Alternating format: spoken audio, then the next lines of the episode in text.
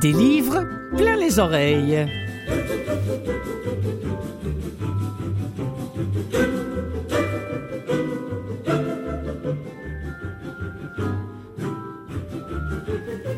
Salut mes amis, comment allez-vous? Je suis Clotilde Sey, j'anime et je réalise pour vous l'émission Des livres plein les oreilles qu'on peut écouter absolument partout sur le web ou à Canal M ou encore euh, en podcast. Voilà. Il y a eu Quand j'étais italienne, puis il y a eu Je suis formidable mais cela ne dure jamais très longtemps. Il y a eu Je ne tiens qu'à un fil mais c'est un très bon fil. Euh, et voilà que nous arrive sur papier et alléluia en audio. J'ai montré toutes mes pattes blanches, je n'en ai plus. Derrière tous ces titres qu'on aime déjà, derrière toutes ces couvertures, se cache la plume de Sylvie La Liberté, qui est là d'ailleurs en studio. Salut Sylvie. Salut. Aussi à l'émission, vous devez impérativement, si vous aimez le livre audio, si vous écoutez des livres audio régulièrement, vous devez absolument connaître la plume de Pan. Tous les ans, la plume de Pan dévoile ses grands prix. Ça, c'est un, c'est un organisme français, mais vous allez comprendre pourquoi je vous en parle. Parce que les prix littéraires en audio sont très rares. En fait, il n'y a que la plume de Pan qui en donne. Alors évidemment, je serais bien folle de ne pas en parler à cette émission de ces prix-là, qui, bien que remis en France, sont évidemment accessibles ici euh, au Québec via les catalogues, dont Nara, par exemple, qui est la plateforme québécoise des livres audio de toute la francophonie. Donc, beaucoup d'extraits à venir de ces titres qui ont été primés en juin dernier. Mais tout de suite, je voudrais que vous cessiez de faire tout ce que vous êtes en train de faire. Je voudrais que vous écoutiez cette voix, ces mots. Ce sont ceux de Sylvie La Liberté.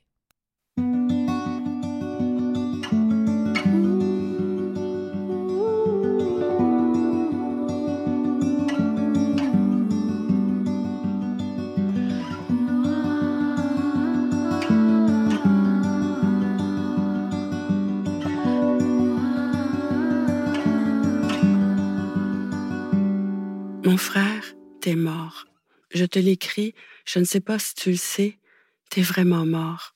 Je sais, c'est saugrenu. T'es tellement mort. Le concierge n'a pas voulu nous laisser entrer chez toi. Il est allé vérifier avec un autre homme fort. Mon chéri et moi, on a attendu dans l'entrée. Quand ils sont revenus, ils nous ont annoncé que le monsieur, oui, toi, n'allait pas bien du tout et qu'en fait, c'en était fini pour lui, toi. En premier sont arrivés les pompiers. Ils ont fait leur bruit de pompiers et c'était rouge. Ils sont repartis, il n'y avait pas le feu, il y avait un mort. L'ambulance est arrivée. Elles étaient deux femmes dans l'ambulance. Je les ai trouvées douces et très adaptées à la situation. Elles sont montées puis descendues de chez toi et le message était clair. T'étais mort, qu'elles ont dit. Ça s'appelle faire les premières constatations. Il a fallu attendre le médecin. J'étais surprise qu'un médecin s'en mêle puisque, justement, t'étais mort. Il a vérifié si t'étais bel et bien mort, mort de ta belle mort ou d'une autre mort. Il a pris son temps. Finalement, il est descendu avec un papier bleu avec écrit dessus que t'étais mort. Il a même deviné ton heure de trépas. À quatre heures du matin, ton cœur s'est arrêté.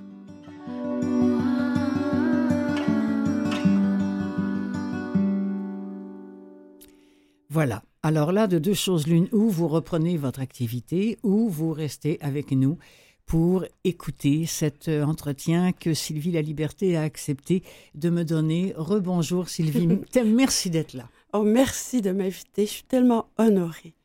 Mais euh, on va arrêter de s'en remercier, de s'en remercier, parce que je sens que c'est ce qui pourrait arriver tellement j'ai été euh, bouleversée, mais dans le bon sens du terme, par ce livre. Dans le, oui, évidemment, euh, sur le plan émotif, euh, on en parlait hors, hors, studio tout à l'heure, mais je l'ai fini en audio ce matin en promenant ma chienne.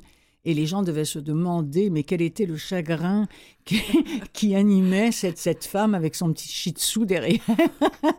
Eh bien non, c'était oui, c'était du chagrin sûrement parce que ça va c'est un livre qui va faire remonter beaucoup de choses à beaucoup de gens, mais c'était surtout Puis je vais le dire avec les mots de Sylvie La Liberté, parce que c'était beau.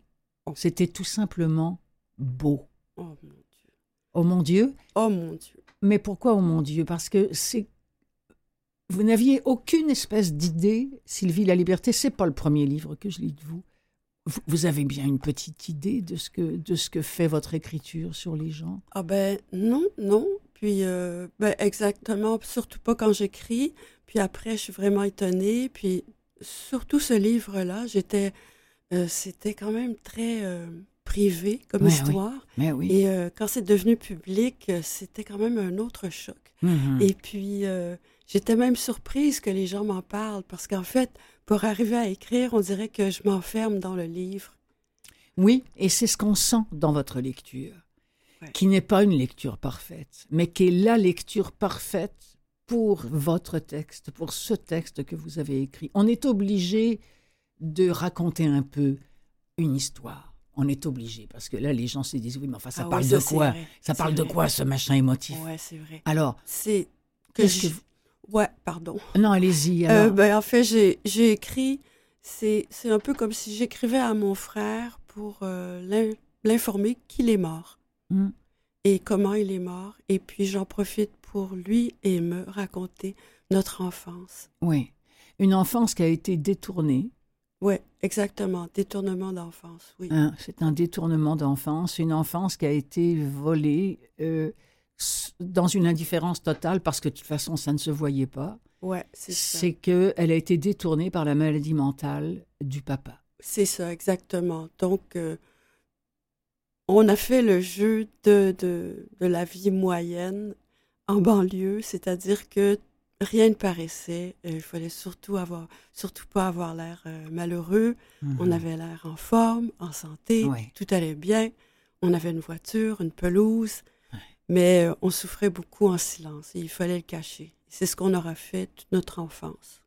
Et c'est le livre de cette souffrance-là. Ouais. Hein? Alors il y a des, moi je j'ai relevé beaucoup de choses. Euh, honnêtement, j'ai j'ai prévu aucune question parce que la, la seule chose c'est euh, des, des mots. Bon, toi mort et moi vivante, je ne sais pas comment faire. Ouais, c'est vrai. Eh bien, Hein? Et ouais, c'est ça. Eh bien, je pense que ça, ça arrive à tout le monde. C'est, toujours le choc. Hein. Oui, mais le dire, trouver les mots pour le dire aussi simplement, vous avez cette, cette capacité Ouais. euh, à dire les choses que l'on sait, que l'on vit, mais qu'on banalise parce qu'on n'a pas de mots. Mais en fait, il n'y a pas de mots plus vrai que cela simplement. Toi, mort, et moi, vivante, comment on fait? Ouais. Ouais. Eh bien, je pense que ce qui m'a aidé, entre autres, le choc.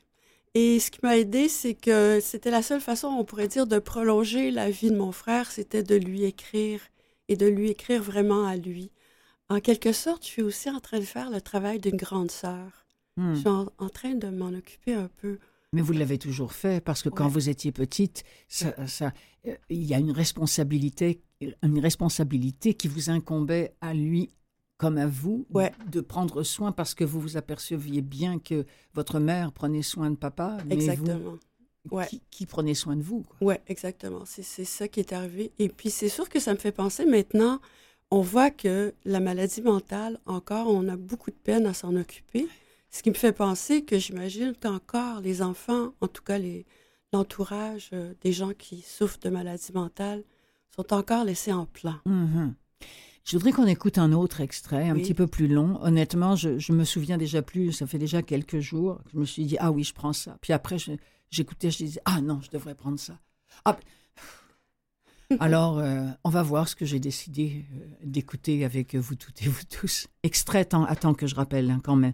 On est avec Sylvie La Liberté et nous parlons de ce livre qui est sur papier et en audio. J'ai montré toutes mes pattes blanches, je n'en ai plus.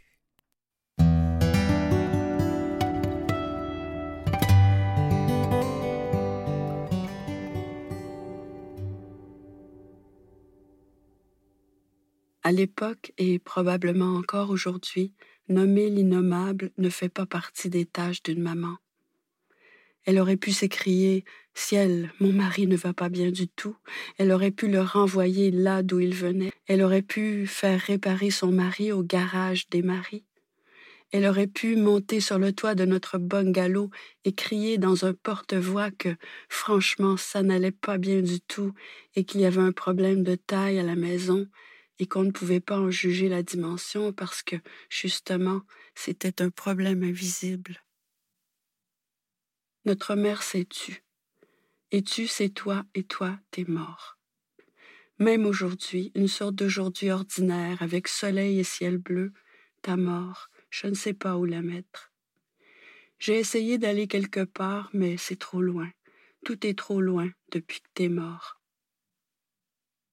Notre père allait donner des conférences sur les mathématiques dans plusieurs pays. Un jour, il s'était acheté des vêtements pour l'occasion. Un complet rose foncé, une chemise rose, une cravate rose et des chaussures rouges. Tout ça très cher et très pétant. Il partait pour San Francisco et en revenant, il nous raconta combien il était surpris de s'être fait tant draguer. Si une personne qui ne va pas bien ne s'appartient pas, à qui appartient-elle? À personne, et donc on la met à la rue. On se l'est dit souvent, toi et moi, que chaque homme abandonné sur la rue nous faisait penser à notre père. Toi et moi, on a eu une relation frère-sœur extrême. Normalement, un frère et une sœur, ça s'aime, mais pas tant que ça. On était obligés de ne pas se lâcher, de compter un sur l'autre, pour toujours et à jamais. Toi et moi, enfermés dans notre petite enfance, j'ai fait la grande sœur et toi le petit frère courageux.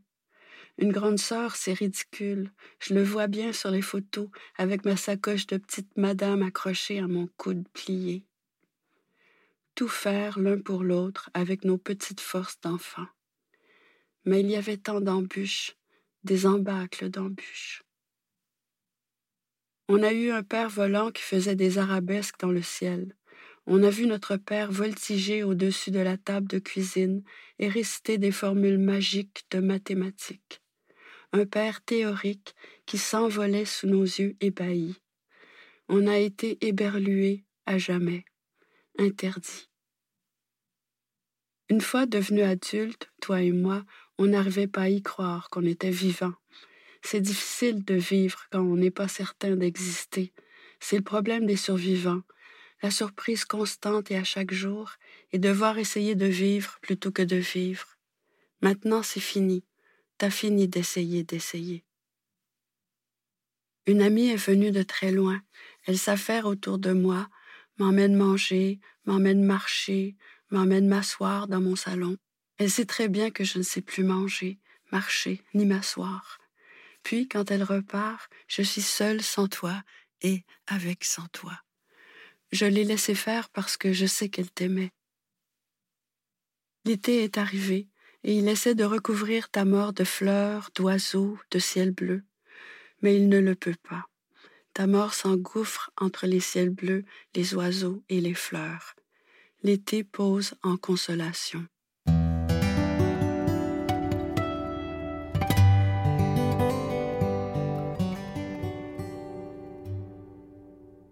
C'est difficile de ne pas rester euh, de glace, hein euh, personnellement, oui, ça, ça, ça, me touche énormément. Puis je pense que c'est la première fois en huit ans que, que, que, je laisse euh, passer une émotion parce que je pense qu'elle est importante. Elle est euh, des, phrases comme je, je, suis seul sans toi et avec sans toi.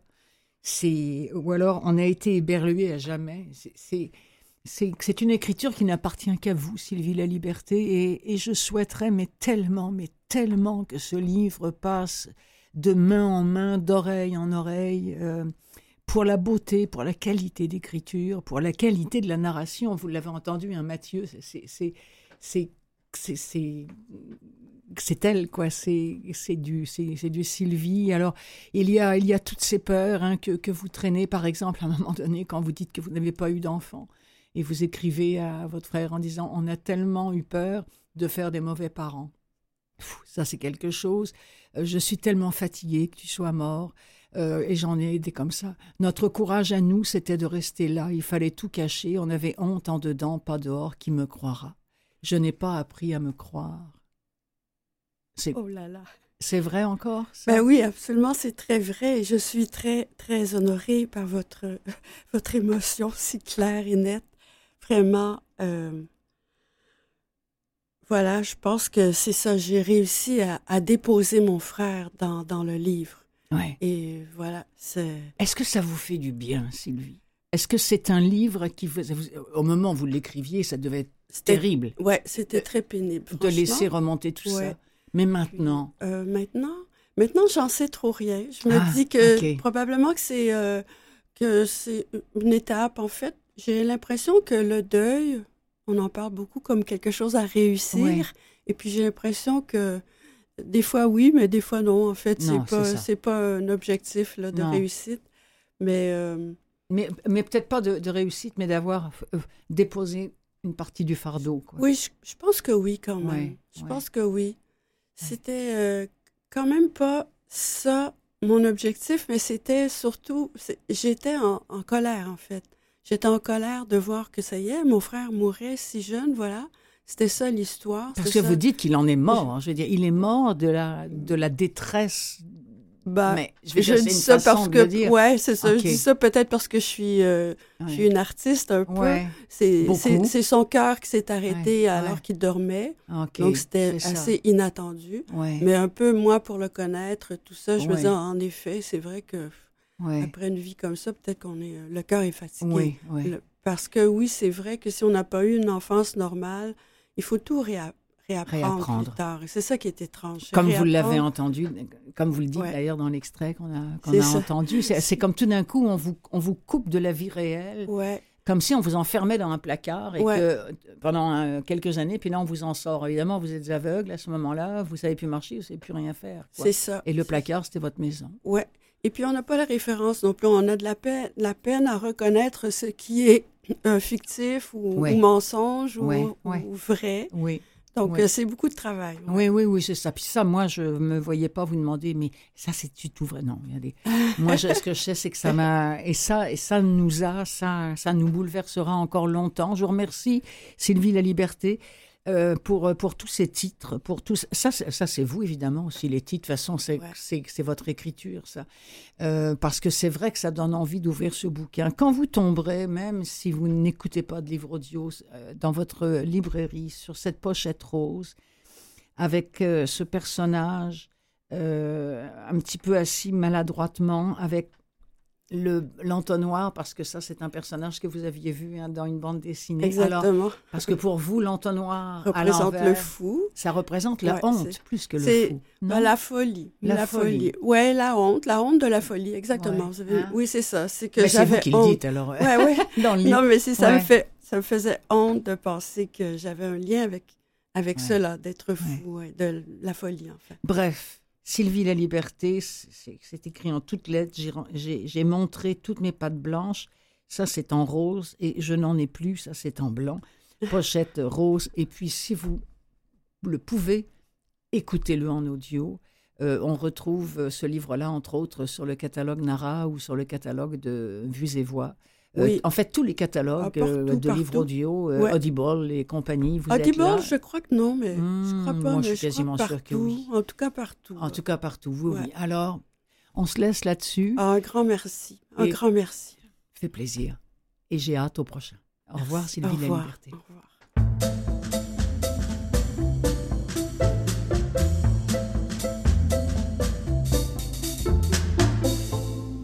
Connaissez-vous la plume de Pan? La Plume de Pan, euh, c'est une association qui est reconnue d'intérêt général et qui œuvre à la promotion du livre audio francophone dans ses dimensions sociales, culturelles et pédagogiques.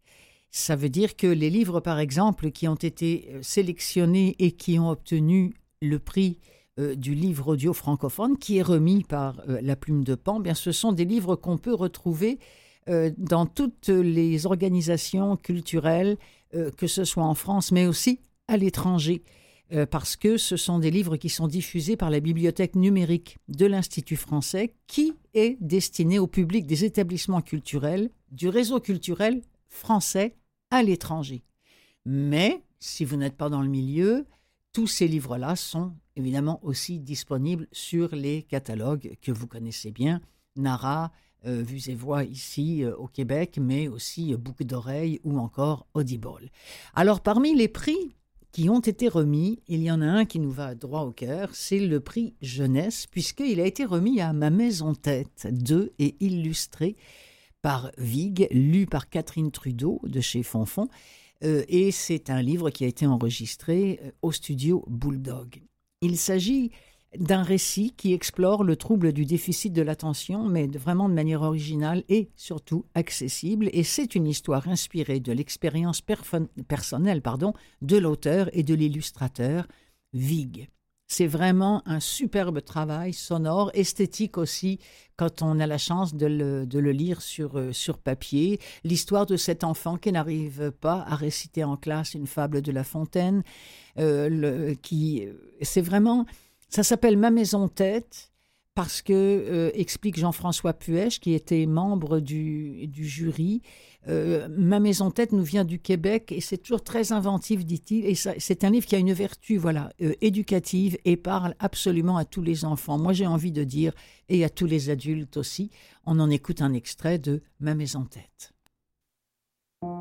Imagine des points, beaucoup de points. Imagine des centaines de points de toutes les couleurs et que tous ces points représentent des choses à faire, à regarder, à écouter, à comprendre. Il y en a certains qui sont vraiment plus importants et plus urgents que d'autres. Mais comment savoir lesquels? Maintenant, imagine en plus que tout ce que tu vois et tout ce que tu entends, tout ce que tu sens et tout ce que tu penses, tout cela se transforme aussi en d'autres petits points. Imagine la pagaille. Ce matin, c'est la récitation. Le corbeau et le renard. Cette fable, je la connais par cœur. Maman m'a beaucoup aidée. Elle dit que je l'ai apprise sur le bout de mes doigts.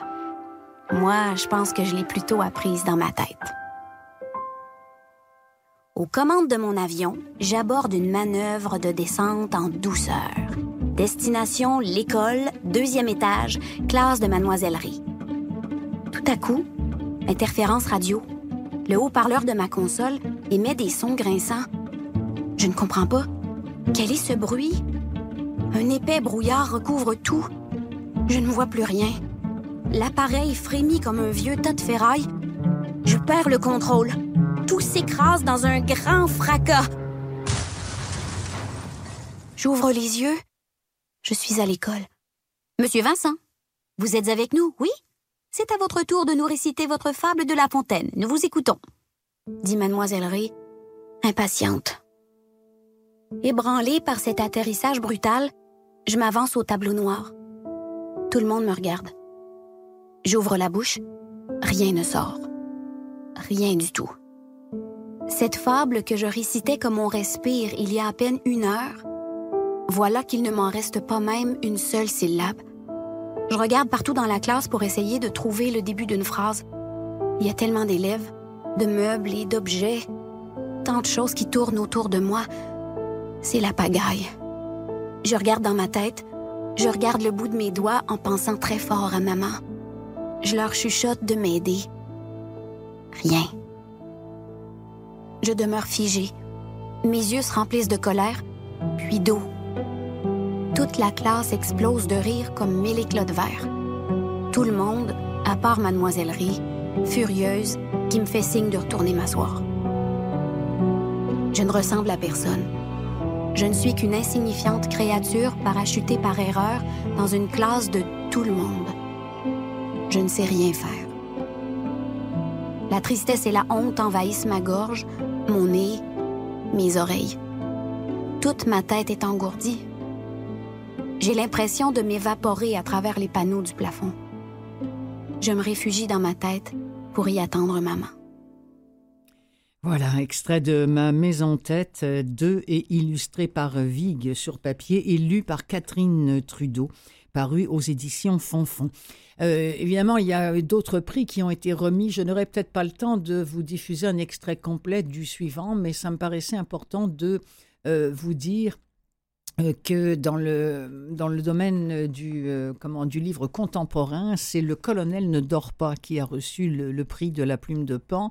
C'est un livre d'Emilienne Malfato qui est lu par Féodor Atkin. Euh, c'est sorti chez Audiolib.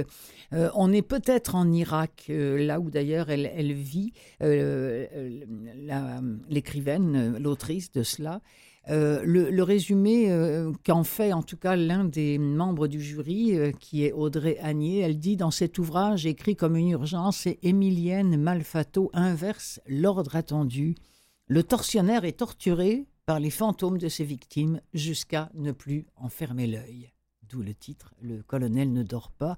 C'est une écriture puissante qui est formidablement servie par l'interprétation de Ferdor Atkin, qui offre à ce texte fort et dérangeant, écrit Audrey les nuances et la gravité de sa voix pour un résultat époustouflant, extrait de Le colonel ne dort pas.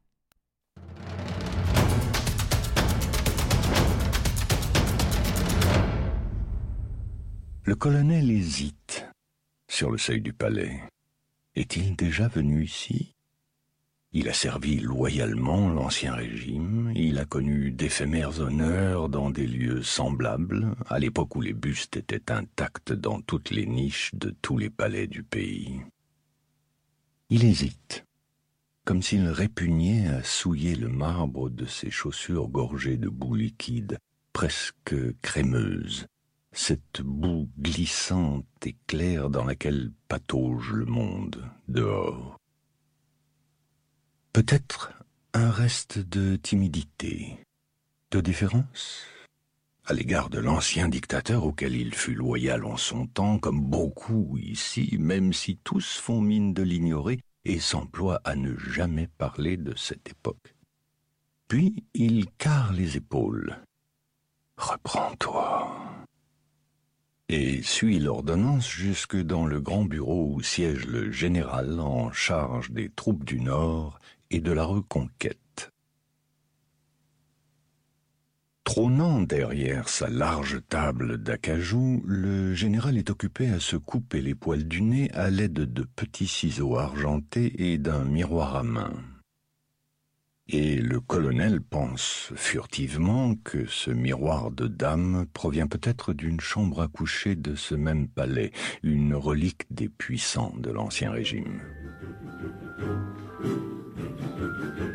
Voilà un extrait de Le colonel ne dort pas qui a reçu le prix du roman contemporain remis par la plume de Pan. Vous écoutez l'émission des livres plein les oreilles, c'est Clotilde Sey qui est en votre compagnie avec Mathieu Tessier qui est de l'autre côté en régie. On vous laisse quoi deux petites minutes pour mieux vous retrouver avec d'autres livres et d'autres extraits, d'autres prix remis par la plume de Pan.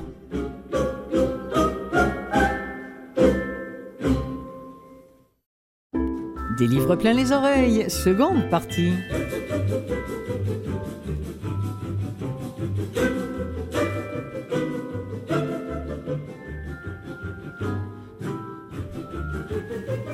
Nous allons poursuivre avec le palmarès 2023 des prix audio remis par la Plume de Pan dans les catégories documents, polar, euh, la Plume d'Or aussi, qui va nous permettre de réentendre la voix de Jean-Louis Trintignant. Pour finir, bien oui, bien sûr qu'il y aura quelques nouveautés, quelques nouveautés euh, dont on parle d'ailleurs beaucoup. Je ne vous en dis pas plus. Il faut rester des nôtres.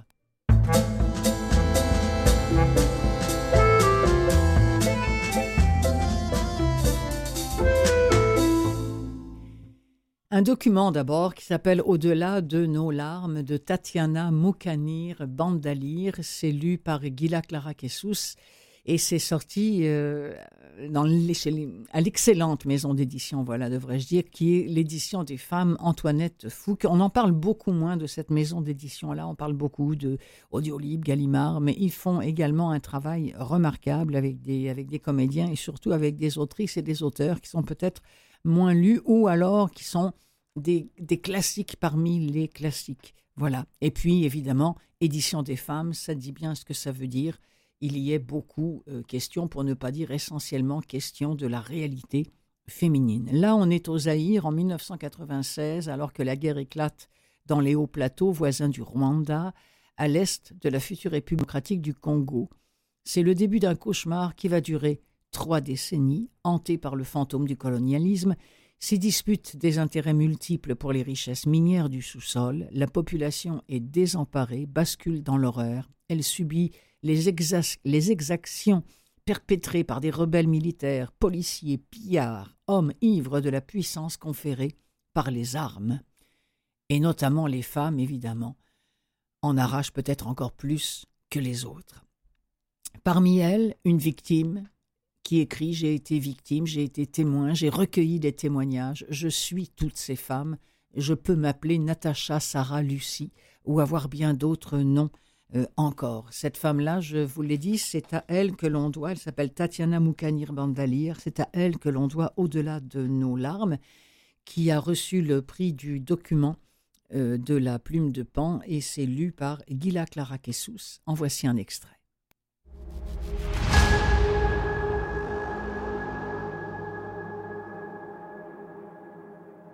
Pour briser mon silence, accepter mon passé et prendre un nouvel élan. J'ai écrit une lettre dont je ne sais si elle arrivera un jour dans les mains de ses destinataires, dans les mains de ceux qui m'ont violée en violant une femme, dans les mains de ceux qui, en violant une petite fille, ont saccagé et détruit l'innocence de l'enfance.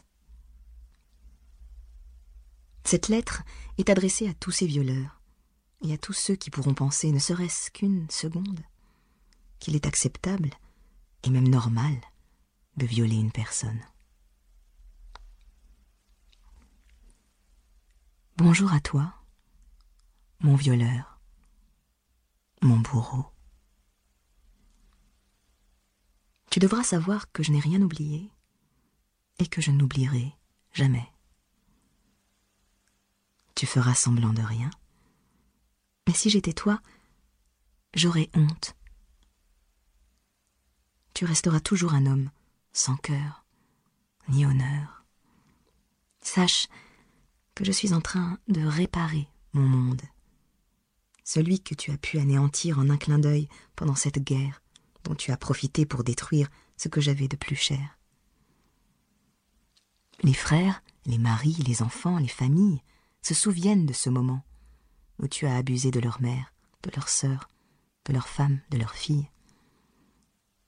Tu m'as humilié. Tu m'as terrorisé, ainsi que mes proches. Tous ces cris, ces pleurs ne venaient pas seulement de moi. Je suis sûre que toi aussi, tu t'en souviens.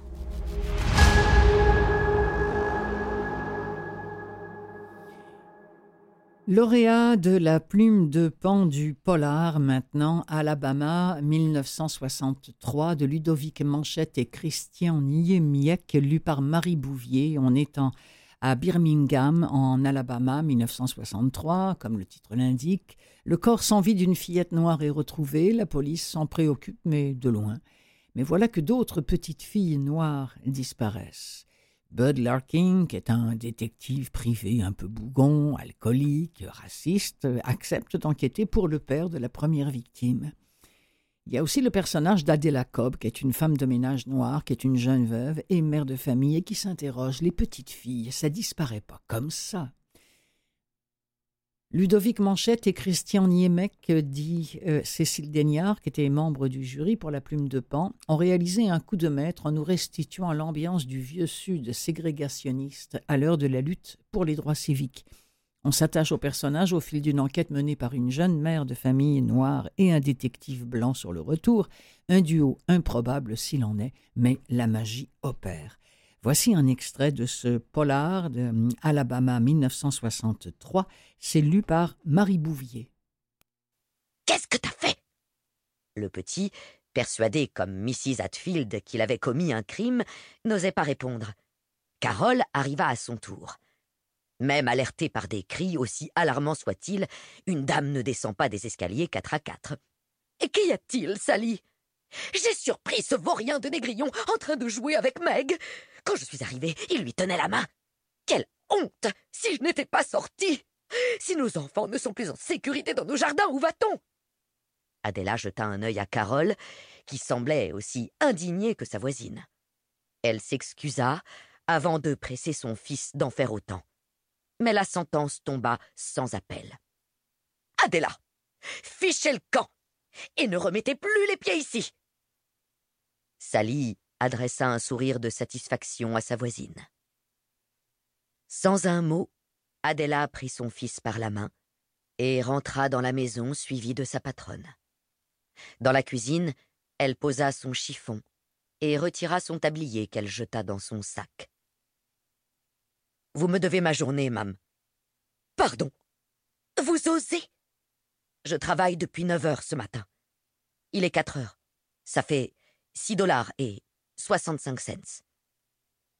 Excédée, Carole alla chercher son portefeuille et lui tendit cinq dollars. Vous n'avez pas mérité plus. Je vous ai demandé de nettoyer les rampes et elles sont toujours aussi sales. Non, mam. Je peux pas vous laisser dire ça. Elles allèrent vérifier, et les rampes portaient effectivement des traces de doigts. Carole avait bel et bien descendu l'escalier comme une dame quelques minutes plus tôt, et le petit Georges était remonté. De là-haut, il faisait coucou à la femme de ménage. Adela planta son regard dans celui de Carole et lui arracha le billet de cinq dollars qu'elle fourra dans la poche de sa blouse. Puis elle attrapa la main de Sid et prit la direction de la cuisine pour sortir par la porte de service, comme il se devait. Extrait de Alabama 1963 de Ludovic Manchette et Christian Niemiec, lu par Marie Bouvier. Le lauréat maintenant de la plume de Pan, toujours, des lycéens. Le guerrier de porcelaine 2 est lu par Mathias Malzieux. Ça a été produit en audio par Audiolib en étant juin 44.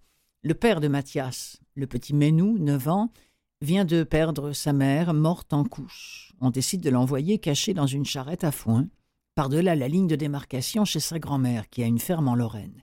Ce sont ces derniers mois de guerre, vus à hauteur d'enfant, que fait revivre Mathias Malzieux, mêlant sa voix à celle de son père.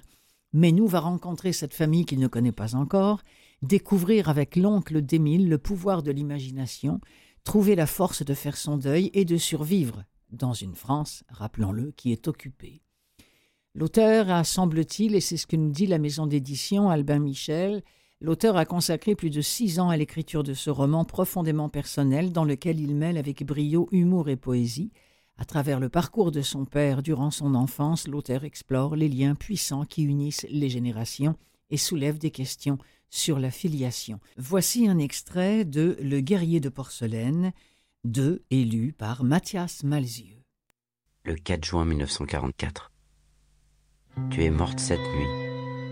Le jour s'est levé quand même. Mireille ne l'a pas vue, et je ne verrai jamais Mireille. Papa n'a pas pris le temps de pleurer. Il faut remplir deux valises et deux cercueils.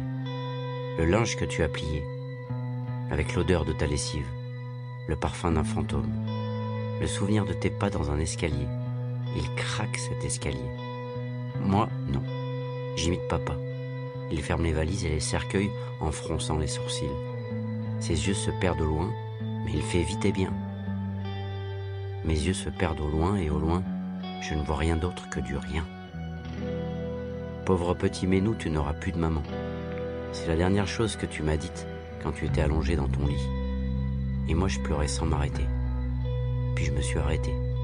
À partir de maintenant, j'ai décidé que je ne pleurerai plus jamais. La valise invisible est la plus lourde. Les fantômes de la femme de sa vie, sa Lisette comme il t'appelait, et d'une presque fille roulée en boule dans celle de papa d'une mère et d'une presque sœur dans la mienne. Papa ajuste ma cravate d'apprenti adulte. Il s'applique exactement comme avant, sauf que ça dure plus longtemps.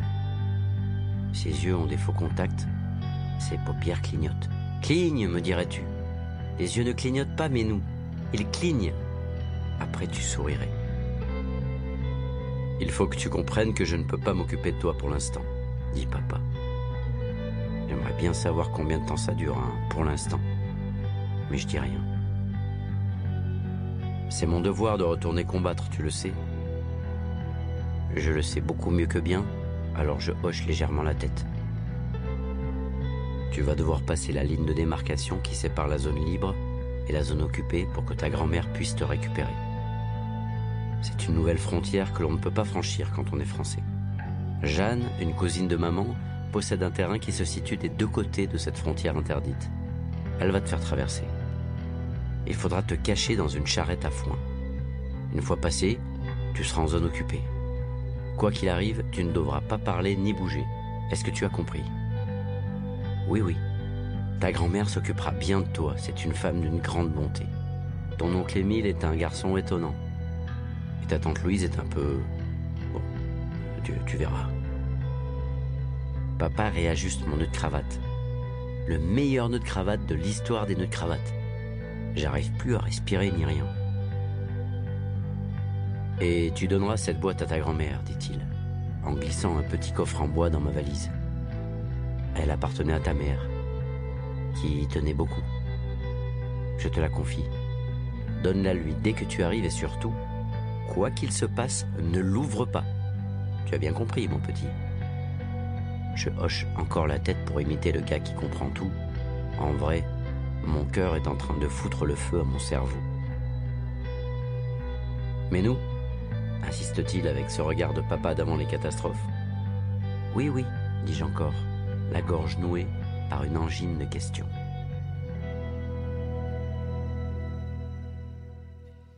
Oui, là aussi, il y en a des phrases qu'on a envie de, de retenir.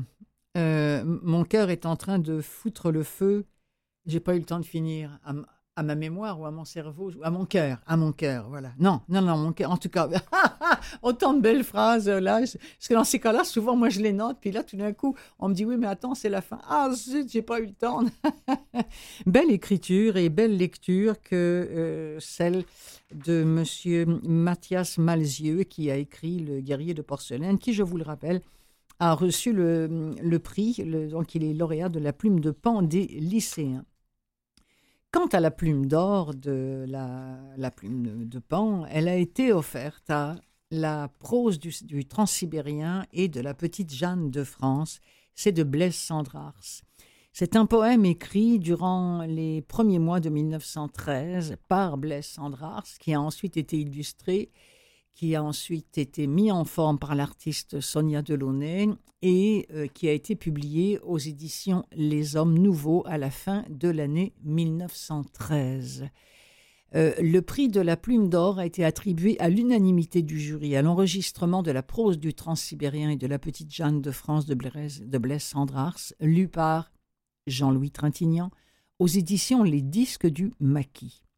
Une interprétation inspirée et émouvante de Jean-Louis Trintignant, scandée au rythme du voyage pour un texte à la fois réaliste et halluciné qui lance en poésie la modernité, l'année même de la parution d'Alcool d'Apollinaire.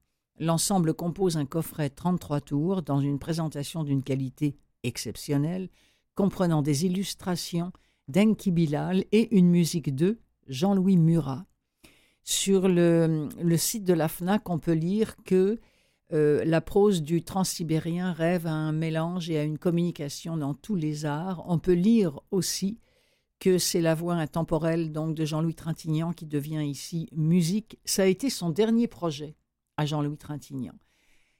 Alors évidemment, euh, vous me voyez venir quand j'ai vu Plume d'or, euh, prose du transsibérien, etc., lu par Jean-Louis Trintignant, j'ai couru après un extrait impossible de mettre la main sur un extrait. Pourquoi? Ben Parce qu'il s'agit d'un coffret sur disque. Donc il s'agit d'une rareté, on en trouve juste quelques-uns. Et là, j'étais, mais non, est absolument impossible. J'en ai vraiment trouvé nulle part, nulle part, nulle part, et j'ai fouillé. Hein.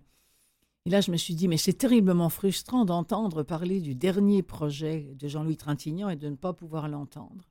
Alors, euh, en compensation, je vais vous proposer euh, d'entendre la voix de Trintignant dans ce qui pourrait bien avoir été son avant-dernier projet, la lecture d'un texte de Boris Vian mis en musique par Daniel Mille. Ça s'appelle Je voudrais pas crever, avec la voix de Jean-Louis Trintignant.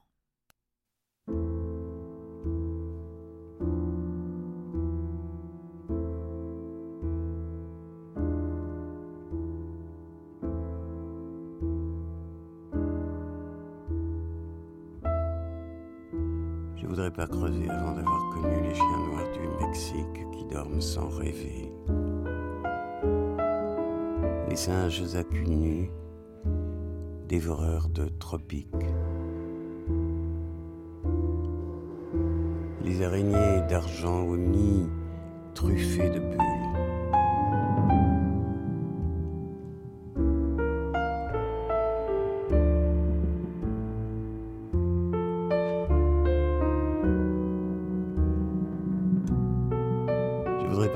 Sans savoir si la lune sous son faux air de thune à un côté pointu, si les quatre saisons ne sont vraiment que quatre, sans avoir essayé de porter une robe sur les grands boulevards, sans avoir mis mon zob dans des costauds bizarres.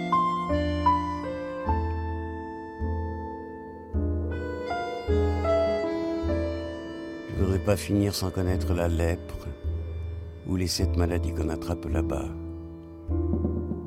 Le bon ni le mauvais ne me ferait de peine. Si, si, si je savais que j'en aurais les traînes. Et il y a aussi tout ce que je connais, tout ce que j'apprécie, que je sais qu'il me plaît. Le fond vert de la mer où valsent des brins d'algues sur le sable ondulé, l'herbe grillée de juin, la terre qui craquelle, l'odeur des conifères, et les baisers de celle que ceci, que cela, la belle que voilà, mon ourson, l'Ursula. Je voudrais pas crever avant d'avoir usé sa bouche avec ma bouche, son corps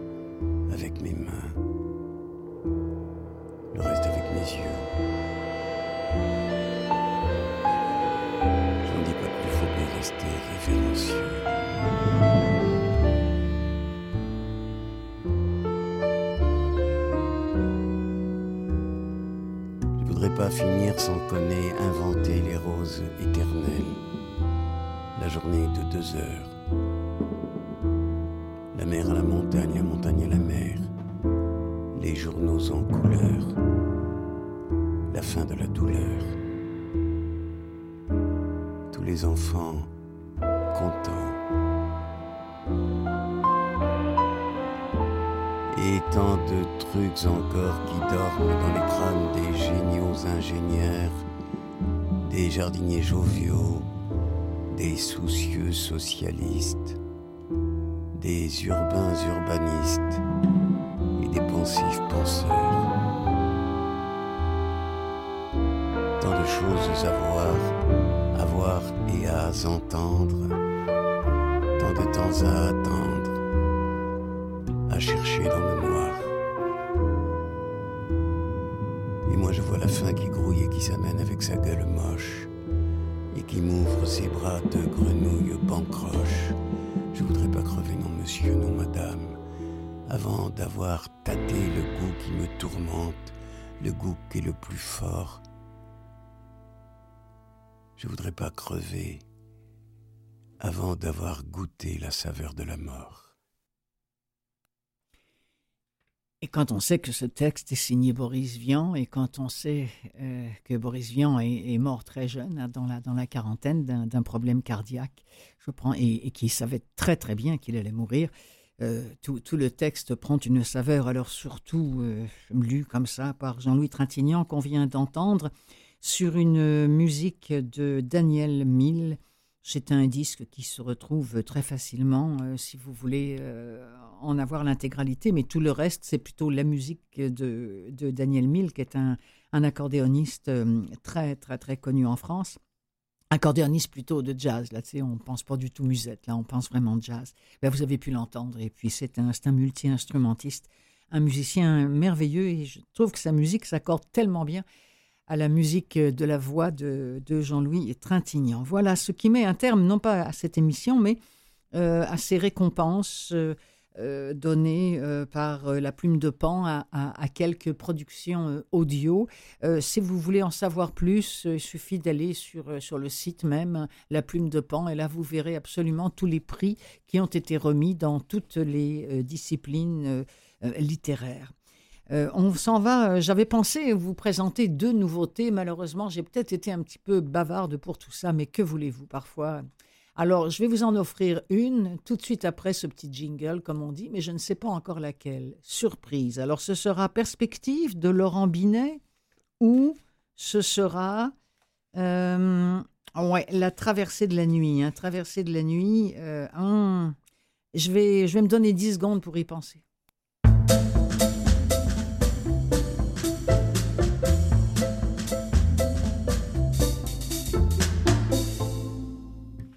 Allez, ce sera perspective. Euh, perspective, ça s'écrit au pluriel, mais le S est entre parenthèses, ce qui n'est pas euh, le fruit du, hasard. Euh, d'abord, quelques mots sur Laurent Binet, qui est un écrivain français qui est né à Paris en 1972 petit genou. Euh, Laurent Binet, qui a fait ses, études à Paris, qui est un agrégé de lettres modernes, un professeur, euh, anciennement musicien et chanteur d'ailleurs aussi. Il a fait partie d'un groupe à un moment donné. Et c'est surtout un passionné d'histoire qui ratisse large de la Seconde Guerre mondiale à la Renaissance italienne, où il situe d'ailleurs le polar historique, parce qu'on parle bien d'un polar euh, historique qui s'appelle Perspective, avec un S au bout, entre parenthèses. C'est donc un, c'est décrit comme un polar historique épistolaire, parce qu'il s'agit là de, lettres qui sont envoyées par les différents protagonistes. Les uns s'envoient des lettres et, euh, les autres y répondent, du, broyeur de couleurs à la reine de France, en passant par les meilleurs peintres, sculpteurs, architectes, chacun des correspondants joue sa carte. Pourquoi? Parce que tout le monde est suspect. Intéressant. Hein On est à Florence en 1557, donc je vous le disais, c'est la Renaissance italienne. Le peintre Pontormo est retrouvé assassiné au pied des fresques auxquelles il travaillait depuis 11 ans. Un tableau a été maquillé, un crime de lèse-majesté a été commis. Vasari, qui est l'homme à tout faire du duc de Florence, est chargé de l'enquête. Et pour l'assister à distance, il se tourne vers le vieux Michel-Ange, qui est exilé à Rome. La situation exige discrétion, loyauté, sensibilité artistique et sens politique. L'Europe est une poudrière. On y retrouve aussi Cosimo de Médicis qui doit faire face aux convoitises de sa cousine Catherine, reine de France, alliée à son plus vieil ennemi, le républicain Piero Strozzi.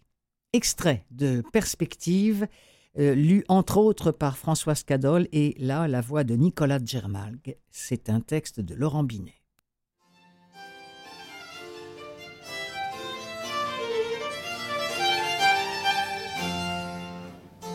Cosimo de Médicis, duc de Florence, à Giorgio Vasari. Pise, 10 janvier 1557. Mon cher Giorgio, je t'en conjure, hâte-toi de démêler cette affaire, car la duchesse me harcèle et tu connais son caractère. J'ai une fille à marier, une femme à apaiser, un pays à administrer et une ville à entretenir. De ces quatre travaux, ma femme n'est pas le moins difficile. Tout ceci fait que je n'ai guère de temps pour les mystères. Tu m'as parlé d'un différent avec un broyeur de couleurs. Regarde de ce côté-là. On sait où peuvent mener les mauvais instincts de la plèbe. Giorgio Vasari à Cosimo de Médicis, duc de Florence. Florence, 13 janvier 1557. Suite aux excellents conseils de Votre Majesté, j'ai interrogé l'ouvrier Marco Moro à propos de l'altercation qu'on m'a rapportée avec le Pontormo les jours précédant sa mort. Et voici ce que le broyeur de couleurs m'a dit pour sa défense. Vous savez que Pontormo, depuis onze ans qu'il s'était attelé à son ouvrage de San Lorenzo, ne permettait à personne, pas même à ses amis, d'y pénétrer ou même d'y jeter un coup d'œil. Or, il arriva l'an dernier que quelques jeunes gens, qui dessinaient dans la sacristie de Michel-Ange, attenante, montèrent sur le toit de l'église, enlevèrent des tuiles et pratiquèrent un trou au travers duquel ils virent, d'après ce que le Pontormo a dit à l'ouvrier Moreau, tout ce qu'il avait fait. Jacopo s'en aperçut, et bien que l'on raconte qu'il ait cherché à se venger, il se contenta, malgré sa colère, de se calfeutrer plus hermétiquement. Mais comme il tenait l'ouvrier Moreau pour responsable du chantier et de la palissade de bois qui servait à le protéger des regards, il reprocha vivement sa négligence.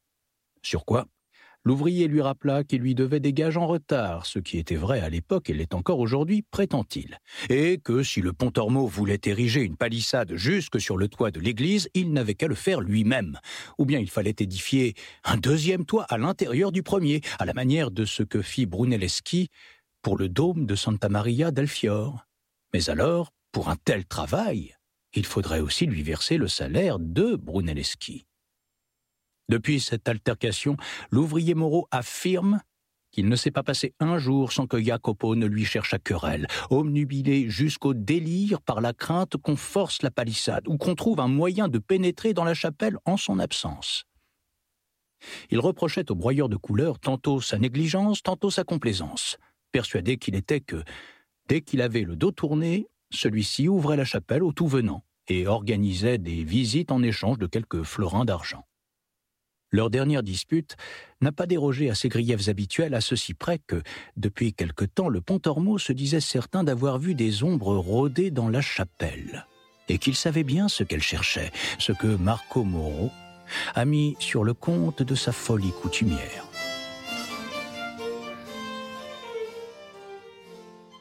Voilà, c'est avec cet extrait de Perspective de Laurent Binet que se referme cette émission chargée en émotions. Je suis Clotilde Sey, je vous donne rendez-vous la semaine prochaine.